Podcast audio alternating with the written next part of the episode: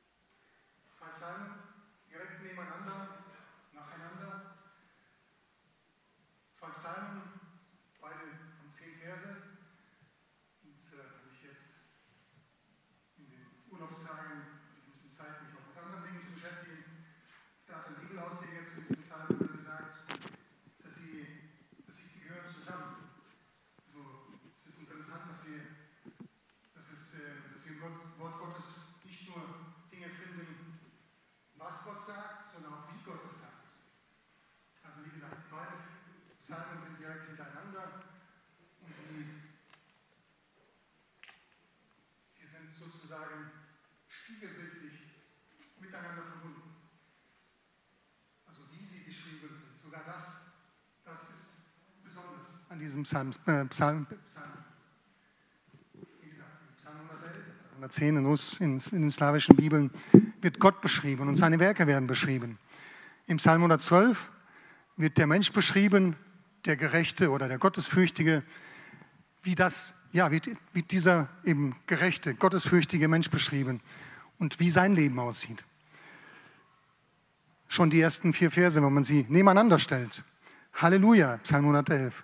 Ich will den Herrn loben von ganzem Herzen im Kreis der Aufrichtigen und in der Gemeinde. Groß sind die Werke des Herrn. Er forscht von allen, die sie lieben. Voll Majestät und Hoheit ist sein Tun und seine Gerechtigkeit besteht ewiglich. Er hat ein Gedenken seiner Wunder gestiftet. Gnädig und barmherzig ist der Herr. Psalm 112, da geht es um den Menschen, der mit Gott unterwegs ist. Halleluja, wohl dem, der den Herrn fürchtet, der große Freude hat an seinen Geboten. Sein Name wird gewaltig sein auf Erden. Das Geschlecht der Aufrichtigen wird gesegnet sein.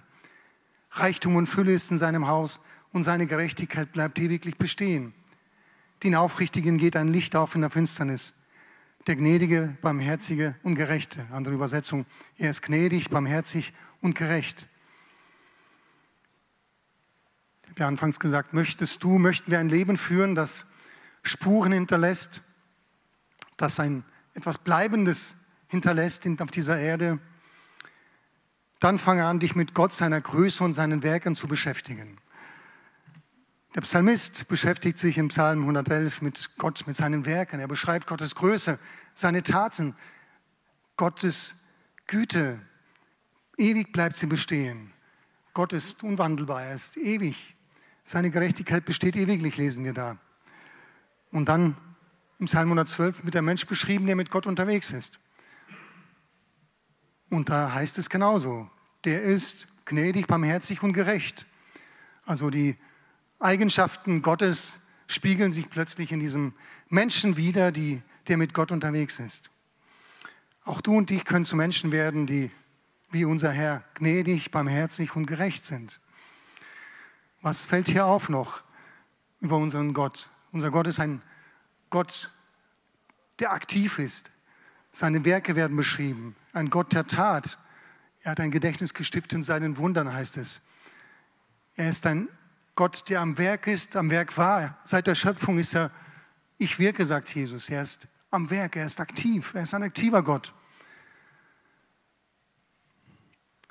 Gerade jetzt in Corona und nach Corona hört man so oft, auch von Christen,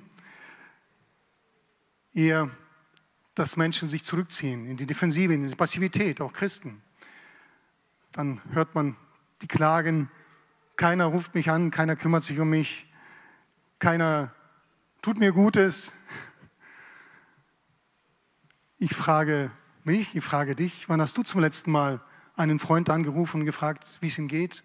Hast versucht, aktiv zu werden, wie dein Herr, gnädig, barmherzig und gerecht. Wann warst du das letzte Mal einem anderen Menschen gegenüber gnädig, aktiv, nicht passiv, nicht warten, bis du gefragt wirst, nicht warten, dass andere auf dich zugehen, sondern der Mensch, der mit Gott unterwegs ist, der wird ein Stück weit, ja, es spiegelt sich, das Wesen Gottes spiegelt sich in diesem Menschen.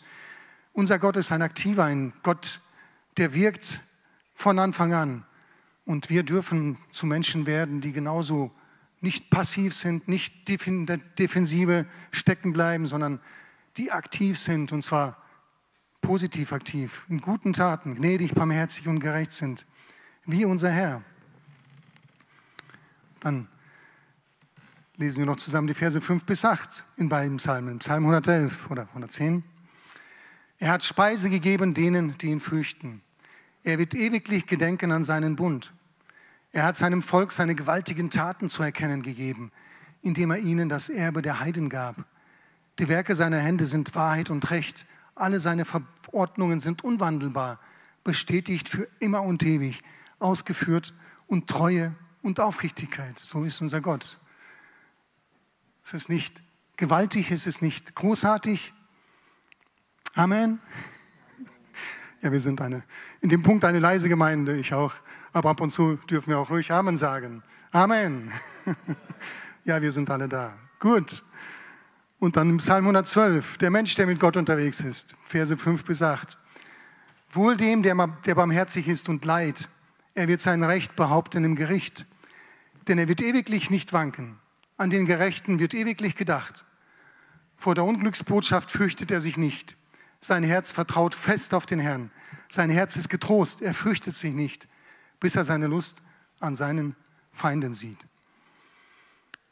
Psalm 111, da wird die Bündnisneue, Bündnistreue Gottes besonders hervorgehoben, dass Gott treu ist zu seinem Volk. Gott hält sein Versprechen. Auf ihn ist Verlass.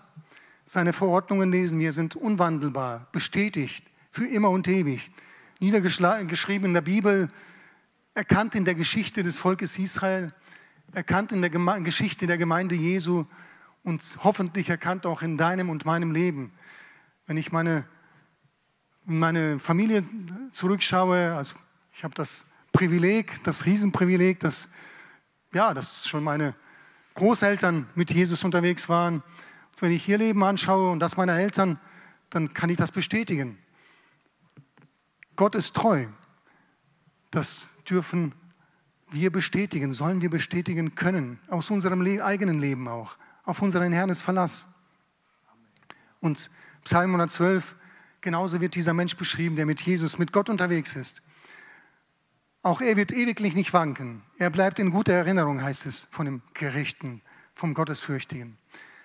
Dann möchte ich zwei Eigenschaften vielleicht etwas stärker beleuchten, die hier dann von Menschen genannt werden, die mit Gott unterwegs sind.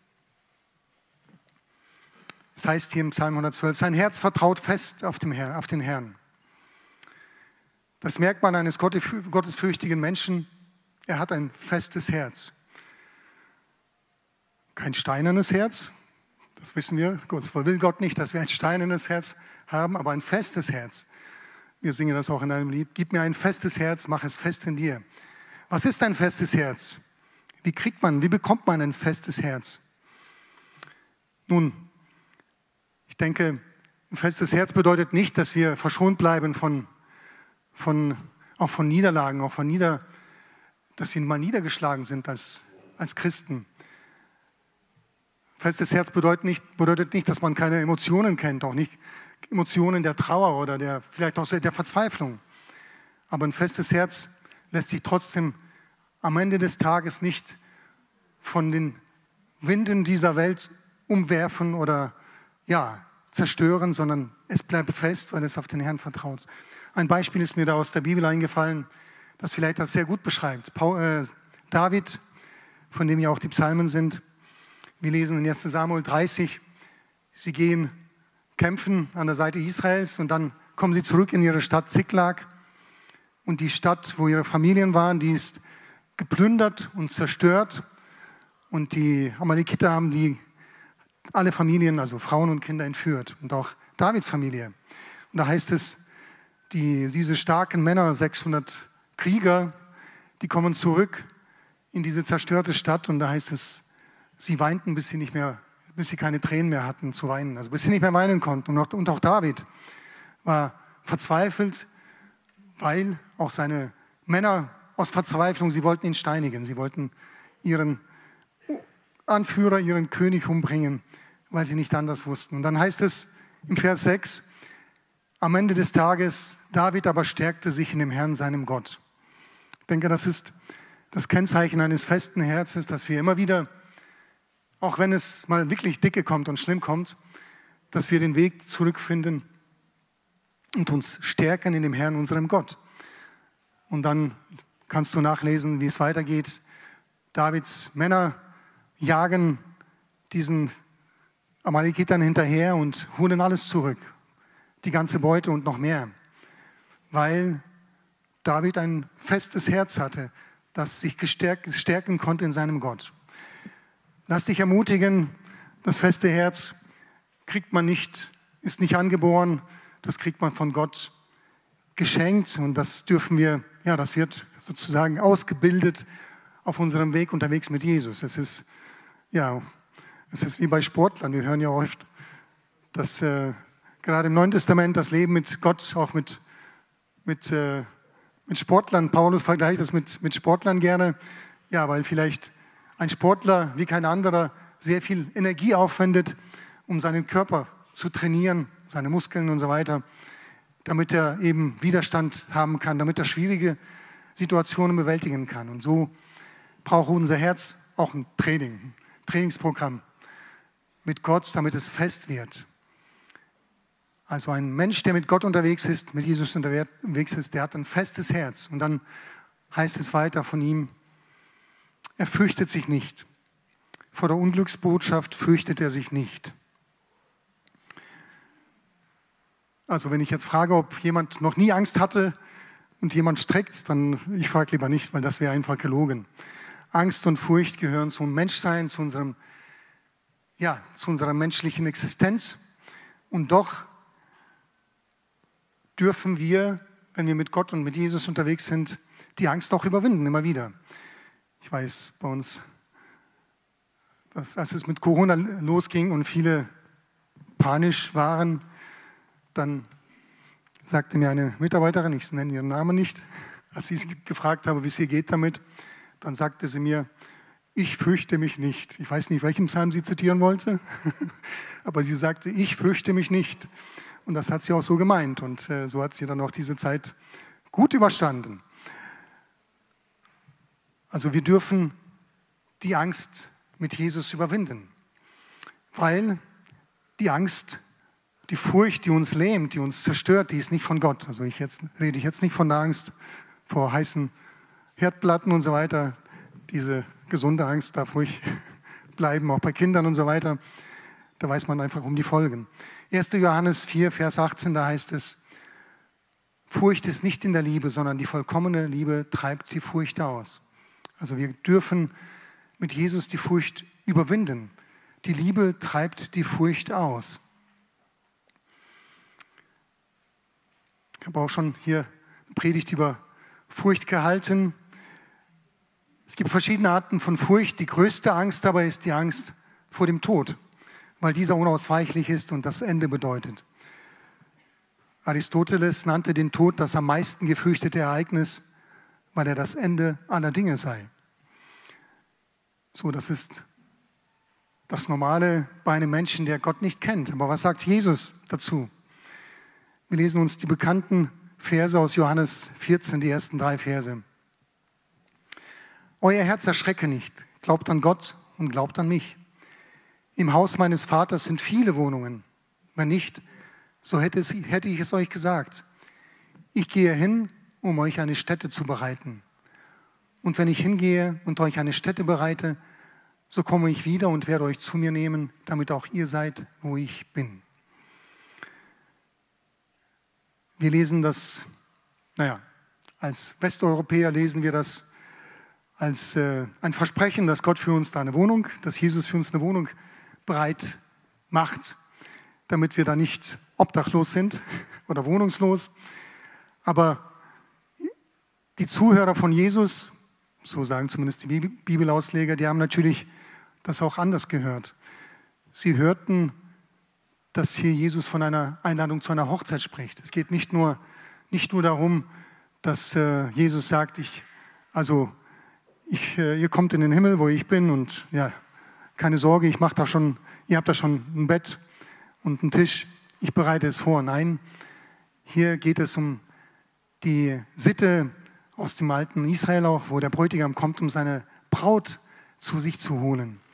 Und das geht aus diesem Abschnitt auch hervor. Es geht nicht nur darum, dass du im Himmel nicht obdachlos bist, sondern dass du als zu Braut Jesu gehörst und Jesus, der Bräutigam, kommt, um seine Braut zu sich zu holen. Und er beschreibt diese Situation. Erschreckt nicht. Glaubt an Gott und glaubt an mich. Ich werde euch zu mir nehmen, damit ihr seid, wo ich bin. Woher wissen wir, dass er sein Versprechen halten wird? Haben wir irgendeine Garantie dafür, dass seine Worte nicht nur leere Hülsen oder nutzlose Aberglaube sind? Wagen wir es, unsere Hoffnungen auf einen Zimmermann aus einer jüdischen Kleinstadt zu setzen, um ihm unsere Herzen anzuvertrauen? Ja, woher wissen wir, dass Jesus das wahrmacht, was er verspricht? Wir wissen es, weil er auch verstanden ist von den Toten, weil das Grab leer ist. Deswegen heißt es, In 1. Korinther 15, da schreibt Paulus, Paulus nimmt das zum Thema, wird mit dem Thema ein ganzes Kapitel, weil es in Korinth Christen gab, die irgendwie ein Problem damit hatten, mit der Auferstehung von Jesus und überhaupt mit der Auferstehung. Da sagt, schreibt Paulus im Vers 23 über die Auferstehung, ein jeder aber in seiner Ordnung. Als Erstling Christus, danach die, welche Christus angehören bei seiner Wiederkunft. Paulus sagt, wir werden auferstehen. Christus ist als erster auferstanden, danach die, welche Christus angehören. Du und ich. Das dürfen wir wissen. Wenn es um die Angst vor dem Tod geht, dann darfst du wissen, dass mit dem Tod nicht alles zu Ende ist. Und dann die Verse 4 bis 6, da heißt es ja auch im Kapitel 15, wir wissen, dass er, nämlich Jesus, begraben worden ist und dass er auferstanden ist am dritten Tag nach den Schriften und dass er dem Kephas oder Petrus erschienen ist, danach den Zwölfen, danach ist er mehr als 500 Brüdern auf einmal erschienen, von denen die meisten noch leben, etliche aber entschlafen sind.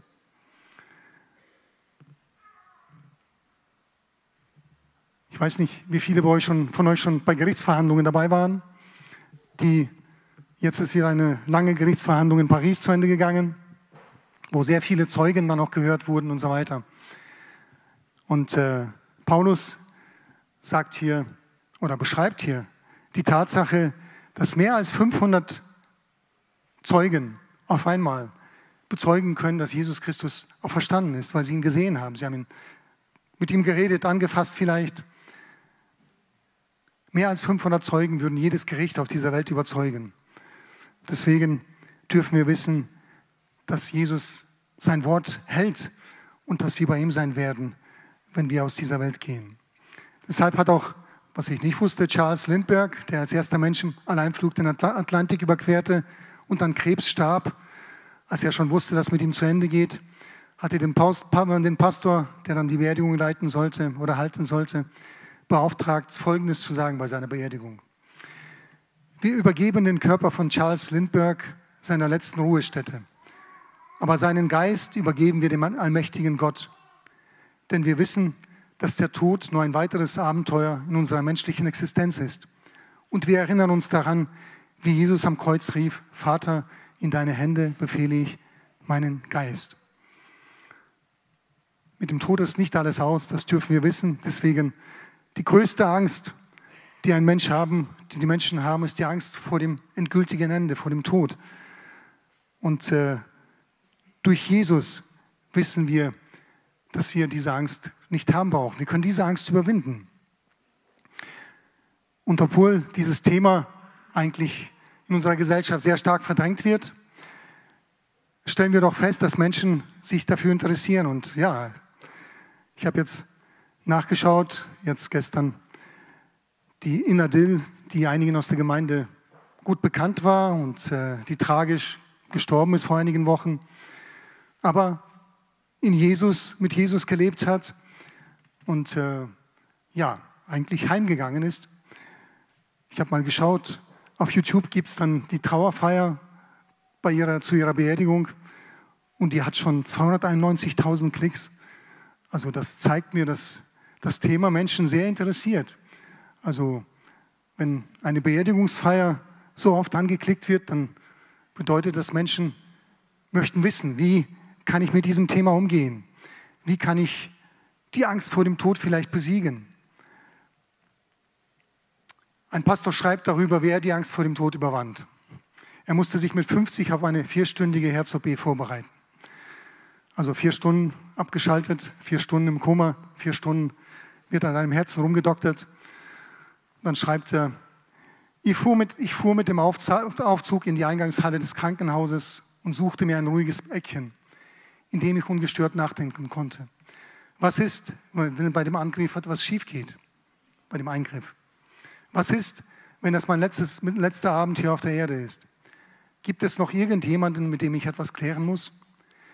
Dann schrieb ich Briefe an meine Frau und meine Töchter, die mit dem Satz begangen, wenn du das hier liest, ist bei dem Eingriff etwas schiefgegangen.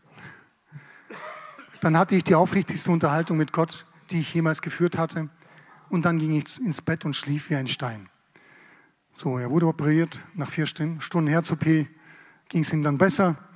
Und seitdem weiß er, dass er diesen letzten Kampf auch durchstehen wird, weil er weiß, wohin er geht und wer dieses Versprechen gegeben hat, dass alles gut wird, dass wir, dass auch der Tod nicht das Ende ist, sondern der Anfang, das, das Heimgehen zu Jesus. Also er fürchtet sich nicht, heißt es über den Gerechten, über den Gottesfürchtigen. Auch die Furcht vor dem Tod kann überwunden werden mit Jesus. Und dann endet der Psalm 111 mit dem Hinweis auf die einzige gesunde Furcht, nämlich die Gottesfurcht. Da heißt es im letzten Vers, die Furcht des Herrn ist der Anfang der Weisheit. Sie macht alle einsichtig, die sie befolgen. Sein Ruhm bleibt ewiglich bestehen. Wir haben über die Furcht des Herrn schon einige Predigten gehört. Ich glaube, Daniel war da, glaube ich, zum, zuletzt an dem Thema dran.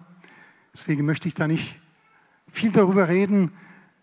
Kurz zusammengefasst vielleicht nur. Furcht des Herrn bedeutet eigentlich in der Summe, dass man Gott und seine Gebote mehr respektiert als die Meinungen und Gebote der Menschen. Das, beginnt, das zieht sich durch alle Lebensbereiche durch. Das zieht sich durch unsere moralischen Entscheidungen, auch durch unsere alltäglichen Entscheidungen durch.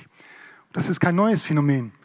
Furcht des Herrn, auch vor 3000 Jahren, als, als, noch kein, als das Gesetz Mose noch nicht niedergeschrieben wurde, da heißt es von Josef, der gottesfürchtig war, der Gott kannte,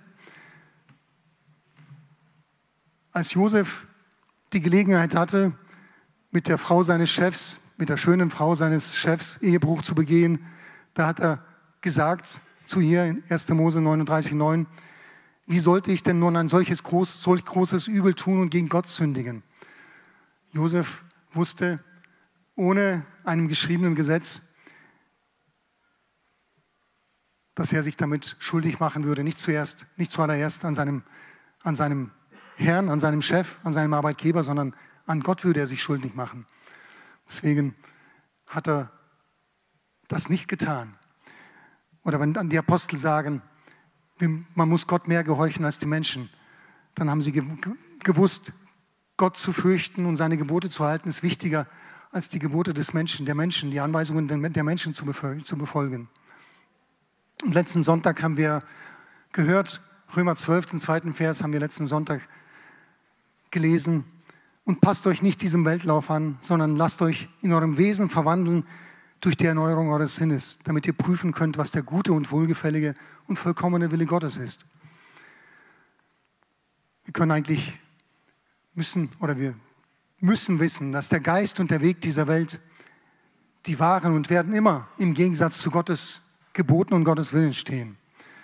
Das war nie anders und das ist in unserer Zeit genauso. Wenn diese, auch wenn wir Religionsfreiheit haben und in einem postchristlichen Abendland leben, und äh, wenn ich mir so die aktuellen auch äh, Gesetzesvorlagen anschaue, die Kinderrechte sollen ins Grundgesetz, klingt so super, die Kinderrechte sollen geschützt werden. Und diese Woche kam ja die Meldung, dass äh, mit 14 sollen Jugendliche über das eigene Geschlecht entscheiden können. Dieses Gesetz dieser Entwurf wird auch eingebracht. Vordergründig ein Fortschritt. Aber wir wissen, was es auch bedeutet. Das bedeutet, dass man den Eltern eigentlich die Erziehungs, die Erziehungs, den Erziehungsauftrag beschneiden will. Eigentlich bedeutet das, und da sagen Kritiker zu Recht, dass die Eltern irgendwann mal immer weniger zu sagen haben sollen, wie die Kinder werden, sondern eben bestimmte, bestimmte Kräfte in der Gesellschaft. Aber die Furcht des Herrn ist der Anfang der Weisheit. Die einzige gesunde Furcht, die wir haben sollen und haben dürfen als Christen, ist die Furcht des Herrn zu haben. Wenn Gott abfärbt, habe ich ja die Predigt genannt. Die zwei Psalmen, die spiegeln sich so ein bisschen wieder. Das Wesen Gottes färbt ab auf den sogenannten Gerechten, den Gottesfürchtigen. Er wird beschrieben mit den gleichen Eigenschaften schon, die, Gott, die bei Gott festgestellt werden. Gut, wir wissen, Psalm 112 wird auch für Jesus zitiert. Das ist ja das Besondere am Wort Gottes. Es ist sehr tiefgründig. Aber es betrifft eben auch Menschen, die mit Jesus unterwegs sind. Möchtest du ein Mensch werden, zum Menschen werden, auf den Jesus abfärbt. Wir sollen zu solchen Menschen werden. Nicht nur, dass Jesus auf uns abfärbt, er möchte sogar wohnen in uns. Das ist noch viel mehr. Er möchte nicht nur, dass ein bisschen von Jesus seiner Farbe auf dein Hemd kommt, dein weißes T-Shirt ein bisschen blau wird. Nein, er möchte sogar wohnen in dir und mir. Und äh, wir lesen ja dann von der Frucht des Geistes. Er möchte, dass seine Wesenszüge in uns durchschlagen. Und äh, ja, meine Frage zum Schluss an uns, wenn jemand Jesus beschreiben würde und dann dein Leben und mein Leben, würde es da Übereinstimmungen geben? Würde es da Schnittstellen geben? Natürlich nicht vom Aussehen her. Du bleibst du und ich bleibe ich als Persönlichkeit. Aber vom Charakter her, vom Wesen her, würde es da eine Spiegelung geben, eine Überschneidungen geben. Das wünscht Gott. Das wünscht Jesus für seine Gemeinde. Das wünscht Jesus für dich und für mich. Und wir dürfen zu solchen Menschen werden, indem Jesus sich widerspiegelt. Es gibt so ein russisches Lied über den See Genezareth. Das hat sozusagen, der hatte den Vorteil, er durfte Jesus widerspiegeln. Da wird gefragt, ob Jesus sich auch in uns widerspiegelt, in unserem Wesen. Das möchte er auch tun. Und wenn wir jetzt gleich auch gemeinsam das Abendmahl feiern werden, dann soll er auch dazu beitragen, dass wir etwas stärker, mit, etwas mehr mit unserem Herrn in Verbindung kommen. Dass wir ihn immer besser kennenlernen, dass er in uns wirken kann, dass er durch uns wirken kann, auch als Gemeinde. Lass uns aufstehen und das im Gebet zu Gott bringen. Und wenn du das Gefühl hast, da ist noch einiges in dir, was Gott verändern muss, dann sag es Jesus. Oder wenn Gott dich davon überzeugt, sein Geist, dann lass uns das im Gebet vor Gott bringen. Lass uns gemeinsam beten. Jesus, wir danken dir von ganzem Herzen, dass du, dass dein Wort so tief ist, Jesus. Dass dein Wort so reich ist, Herr, und dass du so gut bist, Herr. Du bist ewig, du bist barmherzig, gnädig und geduldig, Jesus, Herr. Du warst so Du hast so mit einem Volk gehandelt, du hast so gehandelt an deiner Gemeinde, Jesus. Du hast so an uns gehandelt und wir möchten, dass dein Wesen sich in uns widerspiegelt, Jesus. Wir möchten, dass du erkennbar bist, erkennbar wirst in uns, Jesus Christus. Danke dir von ganzem Herzen für dein Wort, Jesus. Wir bitten dich, dass du jetzt wirklich auch in uns wirkst als Gemeinde, Herr. Dass du uns zu Menschen machst, die dich kennen, Jesus. Die ein festes Herz haben, die sich nicht fürchten müssen, die die Furcht überwinden, Jesus die die Eigenschaften, die Charaktereigenschaften haben, immer mehr bekommen, die du hast, Jesus Christus. Hilf uns als deine Gemeinde dazu, Jesus. Danke, Herr. Danke, Jesus.